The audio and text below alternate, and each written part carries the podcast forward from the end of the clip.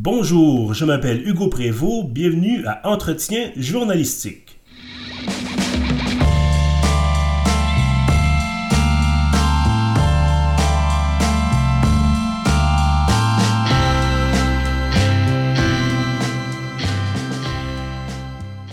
Bienvenue donc à ce deuxième épisode de la série Entretien journalistique intitulé Le pamphlétaire.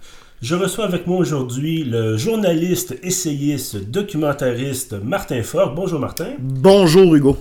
Alors donc Martin, nous sommes réunis aujourd'hui pour euh, justement évoquer ton parcours, évoquer tes réalisations. Euh, Parle-nous un peu d'abord de ce qui t'a amené vers le journalisme. Ben écoute, euh, moi c'est sûr que mon parcours euh, est très... le meilleur mot pour le définir, c'est atypique. Euh, parce que, bon, disons que c'est une, disons que c'est une, une, cumulation de, d'expériences académiques, personnelles, professionnelles. Euh, d'abord, j'ai décroché du cégep pour m'engager dans l'armée euh, en 1999. C'était la réserve. Moi, je, je, pensais que ça allait être un emploi étudiant jusqu'à la fin de mes études, mais première chose que je savais, j'avais décroché du cégep puis je m'en allais en Bosnie. Donc, tu sais, c'est l'esprit d'aventurier qui se réveillait euh, qui se réveillait un peu. Euh, je suis revenu de là-bas, là, j'avais le choix d'entrer dans l'armée à temps plein ou de continuer mes études. Je venais d'être accepté à Concordia en sciences politiques, fait que j'ai décidé de prendre ça. Euh, deux ans et demi plus tard, ça va pas mieux côté études. Là, c'est pas que, ben, pas que je, pas que j'avais pas des bonnes notes, c'est que je m'emmerdais profondément j'ai comme constaté que le système traditionnel était peut-être pas adressé, m'était peut-être pas adressé. Donc, à ce moment-là, c'est là que le conflit en Afghanistan a atteint son apogée. C'était en 2005-2006. Euh, je me suis porté volontaire, donc je me suis réengagé comme euh, à temps plein. J'étais toujours dans la réserve euh, entre-temps. Je vais en Afghanistan, évidemment, une réalité qui est complètement différente de celle de la Bosnie. La Bosnie, on parle plus de post-conflit. En Afghanistan, on était carrément dedans, on était, on était carrément en guerre. Euh, donc, expérience qui, évidemment, euh, change une vie. Euh, mais, à travers tout ça, j'ai toujours voulu écrire. Je suis quelqu'un qui est extrêmement curieux. D'ailleurs, ça me sauve un peu la vie parce que, comme, comme d'un point de vue académique, je suis pas très assidu, mais ça compense avec la, disons, une éducation un peu plus autodidacte. donc, en revenant d'Afghanistan, c'est sûr, j'ai eu, bon, euh, la légitimité de cette mission-là, je l'ai déjà remis en question énormément, d'après ce que j'ai vu, ce que j'ai vécu là-bas. Mais je suis resté deux ans de plus dans l'armée. J'étais censé repartir en Afghanistan. J'ai décidé de. Finalement, j'ai décidé de, de, quitter, de, démissionner euh, avant de partir. Euh, puis à un moment donné, je me suis dit, ben, en même temps, il est peut-être temps de faire ce que je veux vraiment faire dans la vie parce que l'armée n'était pas un euh, choix de carrière à long terme. Euh, mais mais c'est drôle parce que des fois on dit hein, que des fois quand on, sème une graine ça peut être long avant avant qu'elle germe. Puis moi c'est un peu ça parce que déjà quand j'étais euh, au cégep, je commençais à m'initier à des, auteurs comme Noam Chomsky. Euh, mon, prof de, sciences politiques euh, au cégep, moi j'étais un petit petit banlieusard issu d'une famille très conservatrice. Donc, à travers ce professeur-là, ben, on découvre, autre chose, on découvre des points de vue plus nuancés sur, ce qu'on nous a vendu toute notre vie comme étant le mal. Quand on t'amène une perspective euh, différente sur Cuba, on t'amène une perspective différente sur le Venezuela. Euh, là, à ce moment-là, c'était autour du, euh, sommet de la PEC, Seattle. On parlait beaucoup d'antimondialisation. Il y a eu le sommet des Amériques à Québec je l'ai vécu à distance, puis j'étais encore dans mes positions un peu plus, un peu plus conservatrices, un peu plus rigides, mais il y avait déjà un travail de réflexion qui s'est fait, mais ça a quand même pris euh, une bonne dizaine d'années avant d'agir. Puis euh, bon, c'est ça. Donc depuis 2011, euh, je suis journaliste indépendant. j'ai commencé plus généraliste, mais avec le temps, mon, disons que mon, parcours, c'est mon parcours, c'est réellement plus aligné avec mes valeurs, avec avec ces changements de perspective que je vivais. Donc, on peut parler de, journalisme engagé. Oui, ça c'est le bon mot, je pense. Puis d'ailleurs, je pense que c'est important de, le répéter, ce mot-là. Parce qu'on a tendance à euh, a tendance à confondre, je pense, journalisme engagé et journalisme militant. Pour moi, ce sont deux choses complètement différentes. En ce sens que le journalisme militant, euh, le journaliste militant va plaider, va travailler pour une cause particulière il va travailler pour des publications qui s'attardent à des causes particulières. Le journaliste engagé, lui, son, dans le fond, ce qu'il applique, c'est ses idéaux journalistiques. Mais il privilégiera pas nécessairement une cause ou une autre. Évidemment, sur le spectre politique, ça peut avoir une influence. On va dire un tel est un journaliste de gauche, un tel est un journaliste de droite. Euh, c'est quelque chose qu'on n'entendait pas beaucoup ici avant, qu'on entendait plus en Europe, aux États-Unis. Mais il y a une culture, je pense, qui se développe euh, tranquillement à travers des, nouveaux visages, à travers, le, à travers le, la redécouverte d'autres, de, plus vieux visages. Euh, soit, au niveau, soit à travers la littérature, ou à travers le journalisme ou l'histoire du journalisme. Euh, mais c'est important, mais c'est ça. Donc, mais le journalisme engagé, au fond, moi je trouve que c'est plus difficile encore, au moins aussi difficile que, euh, que le journalisme plus conventionnel, dans le sens où le journaliste engagé rejette son rôle d'observateur neutre. C'est la façon dont on est, la façon dont on a tendance à, voir les journalistes aujourd'hui. Il devient plutôt un témoin privilégié de, de l'événement ou de, bon, qui couvre mais là, il prend position, il doit justifier cette position-là. Est-ce qu'à ce, moment-là, on ne peut pas parler d'un rôle de, chroniqueur ou d'analyste plutôt que d'un rôle de journaliste? Pas nécessairement, parce que l'analyste, il peut faire son travail à partir de son bureau. Euh, le chroniqueur euh, pas nécessairement tenu, en tout cas, euh, en principe, il devrait, mais bon, on sait ce que la chronique est devenue avec le temps. Là. Euh, beaucoup de j'aime moi, beaucoup de, beaucoup de, propos, d'arguments fondés sur des impressions personnelles. Même des fois, certains chroniqueurs disent dans leur troisième paragraphe que j'ai pas fait de recherche, je vais au feeling. Oui, mais bon, on parle, on cite un cas qui Non, je le sais. Oui, oui, je le sais, mais, ah, mais, mais c'est le cas le plus lu. Mm-hmm. Fait que là, ça, ça, ça disons que c'est ça qui construit l'idée que se fait le public du chroniqueur. Alors que le chroniqueur, oui, émet une opinion, mais est toujours astreint à des règles euh, de rigueur, d'exactitude, tout ça. Mais la différence, euh, pour moi, c'est que le journaliste engagé va être les deux pieds sur le terrain. Mhm. Et le chroniqueur non plus n'est pas tenu d'être sur le terrain. Euh, à titre d'exemple personnel, en 2013, je suis allé au Mali et en Afghanistan pour couvrir euh, ben, le conflit qui euh, le conflit qui, dégénérait au Mali et euh, bon évidemment la suite de l'Afghanistan qui d'ailleurs n'est pas terminée hein. mm-hmm. contrairement à ce qu'on peut se penser mais et, là au travers de mon travail moi je suis encore plus généraliste parce que j'étais une recrue j'avais deux ans d'expérience quand j'ai fait ça un peu fou mais au travers de ça, j'ai commencé à, constater que, de un, ce qu'on entend dans les médias conventionnels, c'est pas ça que j'observe. Euh, et, là, j'ai vu l'importance de, prendre cette démarche-là, euh, plus engagée, puis essayer de, contrer le, contrer l'espèce de script euh, consensuel, parce qu'il faut oublier que les médias conventionnels recherchent beaucoup le consensus, alors que le journaliste plus engagé ne cherche pas le consensus. Il cherche, j'allais dire, il cherche la vérité. On, aimerait ça tous l'avoir, mais il cherche une vérité qui n'est pas nécessairement, justement, consensuelle vous abordiez à l'instant la, question de, rechercher, bon, peut-être pas la vérité avec un grand V, mais bon, quelque chose justement qui, qui, déroge du consensus. Euh, on connaît les difficultés, euh, d'abord les difficultés des médias en général, mais également les difficultés du côté de la couverture à l'international. Euh, est-ce qu'il y a outre la détermination personnelle, outre la volonté personnelle qui, bon, provient de votre expérience, entre autres euh, comme euh, membre des forces armées, euh, est-ce que, selon vous, il y a une avenue, est-ce qu'il y a des, des, débouchés pour ce genre de journalisme? Bon, évidemment, des fois, quand on prend certaines positions, on, on s'aliène un peu des fois des possibilités de travailler pour des médias plus traditionnels, quoique ça peut être surprenant. Euh, tu sais, des fois, on va te donner certaines euh, lignes directrices en disant Bon, ben là, tu, travailles pour nous autres, fait que tu vas, tu vas mettre de l'eau dans, ton vin. Mais des fois, tu peux leur amener des angles intéressants. Tu sais, que, d'autres journalistes plus conventionnels n'amèneront pas.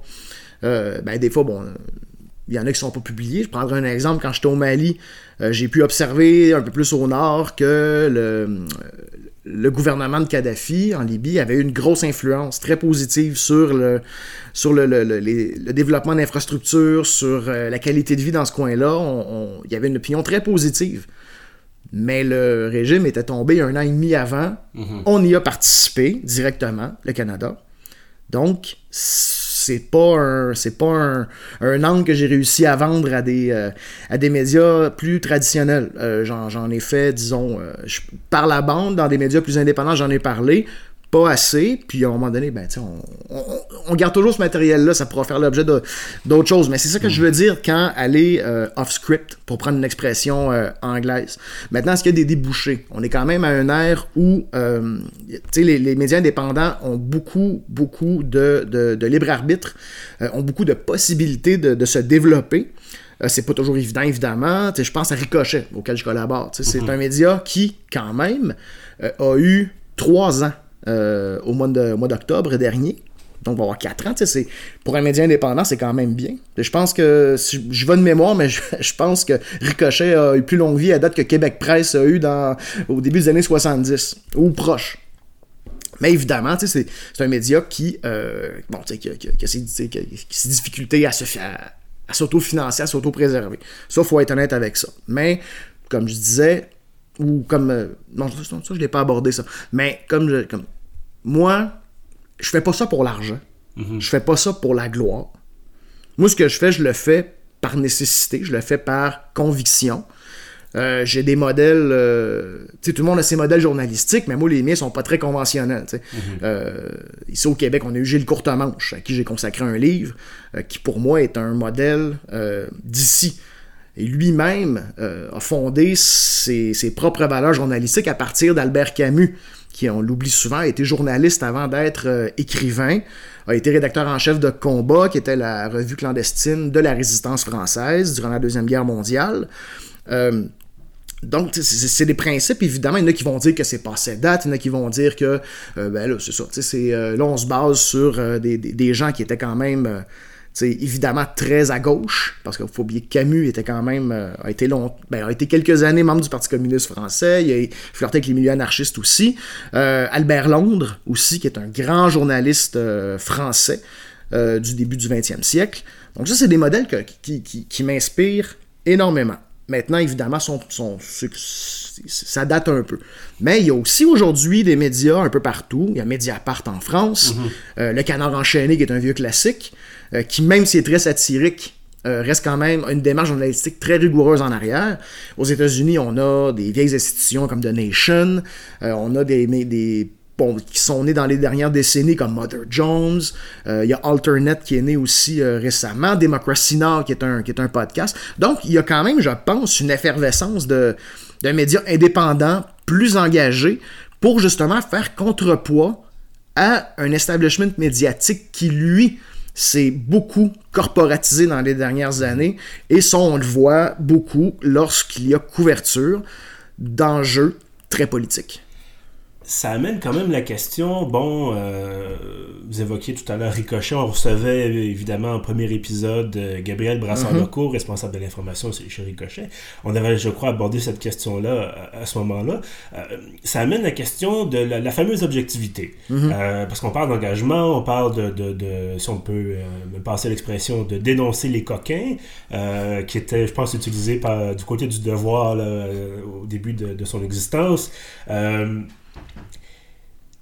Est-ce que vous avez senti à un certain moment de votre carrière, peut-être que vous le ressentez en ce moment, une, adéquation peut-être ou un, clash, euh, si on me permet l'expression anglaise, euh, entre justement cette volonté, euh, parce que bon, j'imagine que tous les journalistes, probablement tous les journalistes, ont constatent des inégalités, constatent des, mm-hmm. des, déséquilibres politiques ou sociétaux, mais ce ne sont pas tous les journalistes, évidemment, qui dénoncent ces inégalités-là. Est-ce que vous sentez, est-ce que vous avez déjà senti ou est-ce que vous sentez en ce moment cet affrontement un peu interne entre la volonté justement de faire quelque chose, d'agir, et les codes, euh, que ce soit formels ou officieux, qui existent au sein de la, profession journalistique? Euh, je vais peut-être avoir une autre question qui va être sous-jacente à que, à celle que vous venez de me poser. Euh, c'est quel est le rôle du journaliste dans la mhm. société? Est-ce que c'est un, est -ce un, acteur de changement? Est-ce que c'est un observateur? Est-ce que c'est un intellectuel public? Donc ça, c'est une question, on va y revenir dans, quelques instants. On va, commencer par, euh, on va commencer par le commencement. Donc, deux choses euh, là-dessus. Premièrement, pour moi, l'objectivité et l'engagement ne sont pas mutuellement exclusifs parce qu'on confond souvent objectivité avec neutralité. La neutralité complète, celle qui est souvent exigée dans euh, plusieurs grands médias, euh, pour moi, euh, c'est tellement consensuel qu'on finit par défaut à prendre le côté du pouvoir. Parce que souvent, justement, quand on y pense, les, plus riches de notre société, les grandes corporations ont des firmes de lobbying, ont des départements de relations publiques, font souvent affaire avec des firmes de relations publiques de calibre international, comme Edelman, National, puis tout ça. Mhm.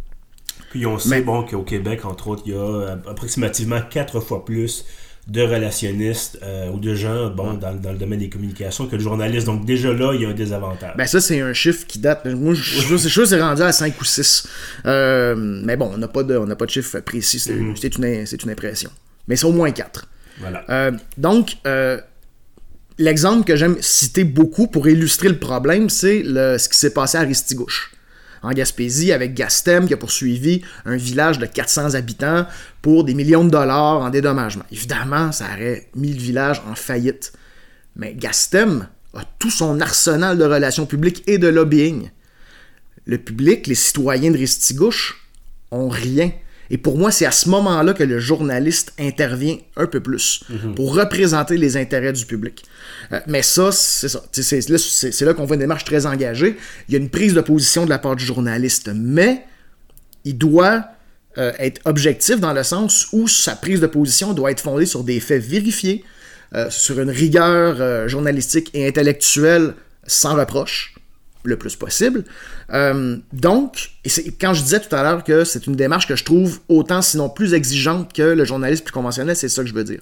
Parce qu'on se donne un travail de plus. On se donne un travail d'enquête de plus. On se donne faut faire d'autres entrevues, il faut aller puiser de l'information, il faut la vérifier. Parce que là, après, ta crédibilité tient juste là-dessus. Autant qu'on peut considérer que le journaliste plus conventionnel, sa crédibilité repose sur, sa, sur son impartialité. Le journaliste engagé, ça repose sur sa rigueur parce qu'elle doit être encore. Il faut, il faut presque montrer patte blanche. Il faut presque, parce qu'on prétend, je pense, comme. Euh, c'est là qu'on arrive au, deuxième point. Euh, il y a eu, je pense, un désengagement intellectuel important de la profession dans l'espace public. Si on regarde il y a quelques décennies, le journaliste était un intellectuel public. Euh, prenait souvent position. Il y avait, euh, là je cherche des exemples, là, euh, ben, il y a eu euh, évidemment nos, les classiques, là, Oliver Asselin, on a eu mhm. Henri Bourassa, on a eu Jules Fournier, on a eu Arthur Buis au 19e siècle. Les pamphlétaires, finalement, des pamphlétaires. et d'ailleurs, le, ben, justement, ce sont les, les pamphlétaires sont un peu le prototype du journaliste. Mais avec le temps, la profession s'est corporatisée, les médias ont été achetés par des grands consortiums, des grandes corporations. On a standardisé, euh, normalisé les, normes de, la pratique. Mais en même temps, ce que je me, suis posé la question, j'ai dit, mais qui a décidé de ces normes-là? Et euh, donc, est-ce que, bon, on parle beaucoup d'un consensus de la profession autour de ça, mais aussi ça, ça a peut-être été forcé un peu par les propriétaires. Mhm. Parce qu'à un moment donné, on s'est dit, ben là, on achète de la on vend de la publicité, donc il euh, faut, faut, faire attention. Et, c'est là que c'est là qu'est la, la brèche, je pense, dans les grands médias, et c'est là que le journalisme engagé s'installe. Maintenant, comme on n'a pas une grande culture de ça, ici, c'est difficile à, c'est difficile à faire vivre encore je disais qu'il y avait une effervescence, mais c'est très difficile à faire vivre. Parce que c'est une culture à établir. Mhm. Mais à l'époque où on vit, on est sur le bord constant d'une catastrophe écologique mondiale.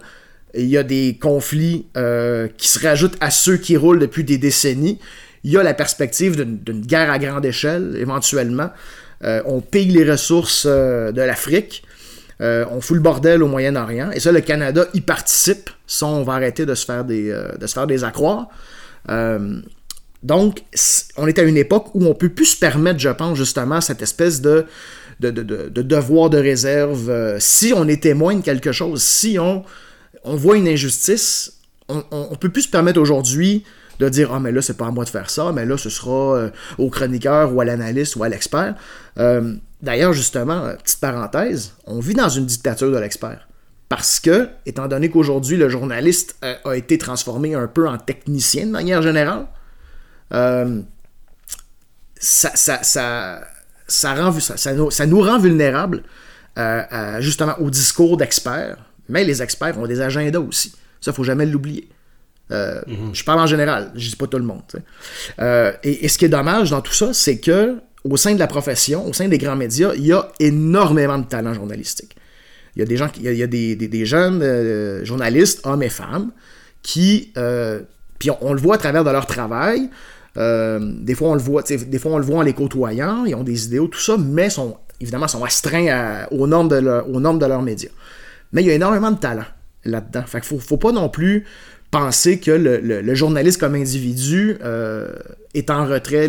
C'est pas les, c'est les institutions qui sont, euh, qui sont à questionner. Et ça, bien évidemment, bon, on connaît le milieu, hein? très conservateur, très, très peu enclin à l'autocritique. Donc, euh, c'est pas facile, mais bon, comme n'importe quoi, à un moment donné, tu mènes une lutte, mais c'est difficile, mais c'est pas une raison pour arrêter. Il y a un point intéressant, vous avez soulevé la question justement, bon, encore une fois, de l'engagement euh, journalistique. On, vit quand même une époque, euh, paradoxalement, où, euh, bon, depuis, pour ne pas le nommer, depuis l'élection du président américain, il semble y avoir un retour vers parce que de côté, bon, évidemment, il y a les médias plus engagés. Vous invoquiez là, tout à l'heure Mother Jones, mm-hmm. entre autres. Il y a évidemment un peu l'équivalent à la droite.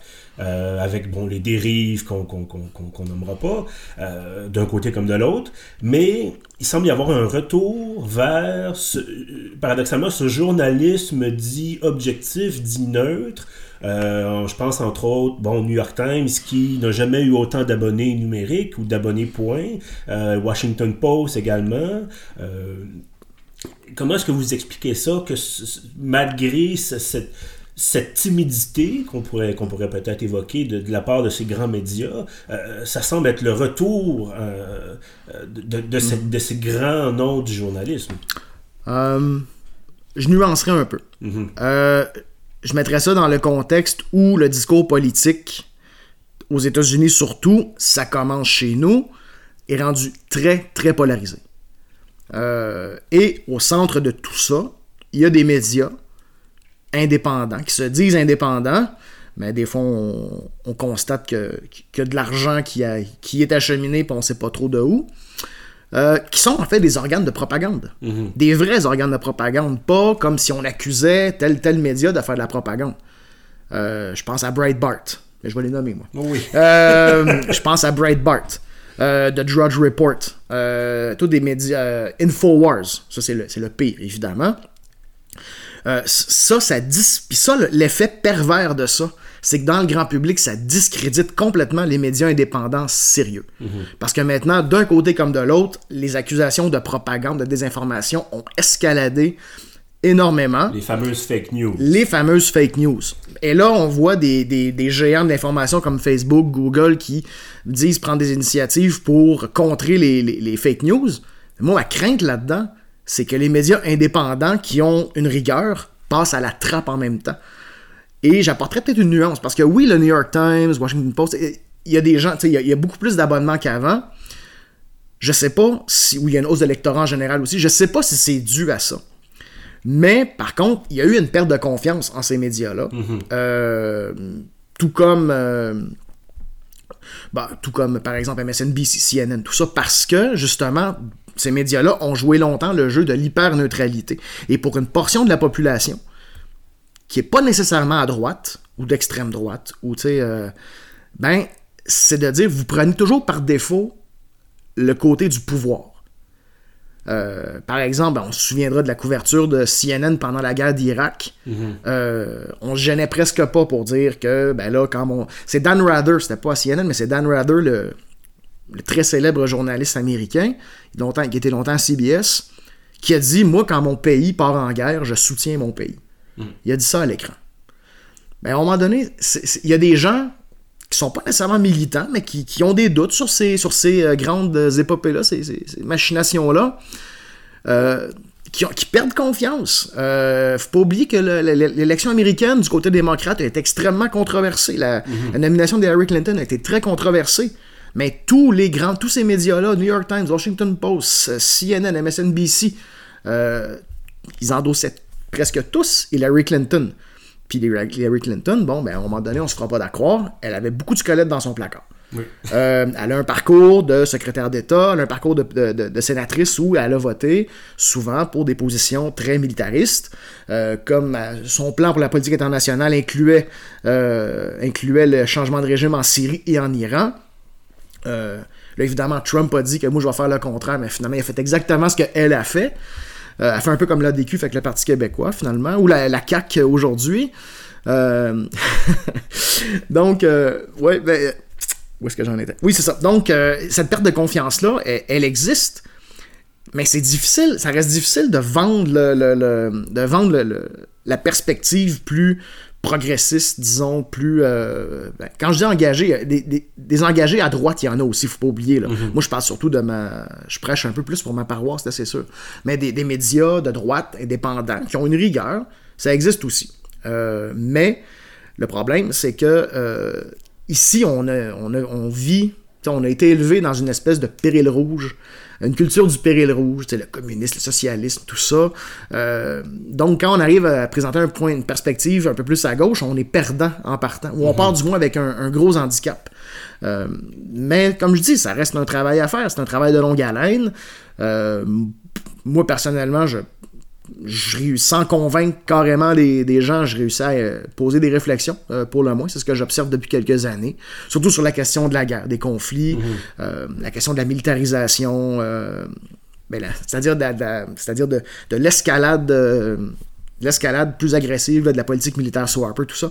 Donc, mais ça reste quand même quelque chose, c'est ça. dès que tu dès que amènes une perspective plus progressiste, ben là, évidemment, euh, là, on te les sort toutes, là. Euh, là, t'es, Ricochet, c'est la Pravda, puis euh, QS, QS puis Chavez, c'est la même chose, puis tout ça. mais par contre, puis là, justement, je, je, prends l'exemple des Québec solidaire, ça n'empêche pas d'avoir un regard critique sur ce qui se passe du côté qu'on du, côté auquel on est plus, euh, on est plus sympathique, disons. Mhm. Euh, parce qu'il y a des critiques à adresser. le milieu syndical n'est pas, est pas, toujours, euh, est pas toujours exempt de reproches. les politiciens non plus. Des, des, des, des, critiques à Québec solidaire, on peut en faire, puis il faut en faire. Mhm.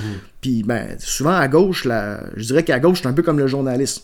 c'est pas, trop, pas, toujours, pas toujours en camp l'autocritique mais c'est une autre façon aussi de, garder une légitimité, c'est-à-dire que oui, garde des fois, genre, des fois je tire sur des. Euh, j'ai publié un article, publié un article, ça fait quelques années, j'avais sorti que la, une des directrices des communications de Thomas Volker, du jour au lendemain, a démissionné et s'est retrouvée chez Edelman le lendemain.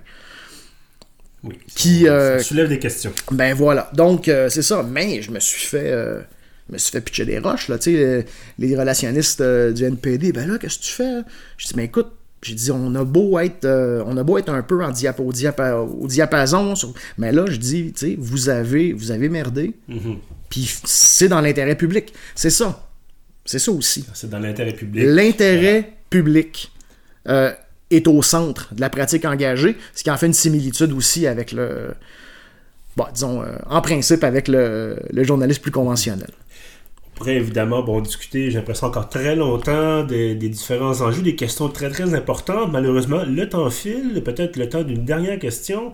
Euh, comme journaliste indépendant, bon, euh, on est toujours un peu en activité, on, on, on, fait toujours un peu la promotion de sa marque, euh, d'être très actif sur Facebook avec des commentaires parfois assez durs envers justement des gens bon plus pro-militarisation, mhm. plus bon euh, anti-migration.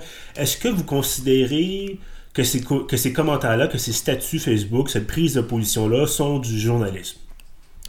Non. D'accord. Donc, c'est, ben, c'est une activité à part. Oui, ouais, mais justement, c'est très drôle que, que, que, vous mentionnez ça parce que Gabriel, euh, que vous avez reçu la, dernière fois, euh, directrice de l'info à Ricochet, m'a souvent dit lâche les statuts Facebook, tu sais, c'est tous des articles que t'écris pas pour nous autres, ça là. là. Tu sais, euh, mais ce qui, est, est pas, ce qui est pas faux. Mais des fois, on est en feu, puis euh, Mhm. on veut réagir à chaud. Mais non, mais c'est c'est sur ma page personnelle. Donc, Mhm. ce sont des points de vue personnels. Et souvent, je les mets pas publics nécessairement, mais bon, j'ai beaucoup- j'ai quand même un, un gros réseau, fait ça, ça, ça, ça se rend, ça se partage des fois. Mais c'est plus des, des, des coups de gueule, en fait. D'accord. Mais bon, je vais prendre. euh, je vais t'écouter, Gabriel. Je vais, je vais. Moins de statuts, plus d'articles. Donc, à ce moment-là, il faut, faire- il faut faire la différence entre Martin Forgue, journaliste, et Martin Forgue, polémiste. Mais, mais, mais la, la ligne est pas si est pas si tranchée que ça. c'est, euh, parce que, évidemment, euh, quand j'écris un statut Facebook un, un peu coup de gueule, euh, ou quand je vais euh, commenter sur des, des pages Facebook de, de- de- d'intervenants, de crieurs publics que j'aime un peu moins, euh, c'est sûr c'est moi qui le fais, mais ça reste quand même guidé par mes valeurs, mes principes, euh, ma perspective sur la société. Ça, c'est euh, c'est évident, ça, c'est sûr. Mais c'est sûr que des fois, bon, justement, ça devrait se traduire un petit peu plus en travail sérieux, là, ça... Ça aiderait, euh, ça m'aiderait aussi à peut-être mieux gagner ma vie parce que les statuts Facebook ont, ont, euh, hein, sont, euh, On peut de. de- ils ont pas ça, ça, se moné- de ça- se monétise très mal. Voilà. Martin Forgue, journaliste, chroniqueur, essayiste, documentariste, balado-diffuseur.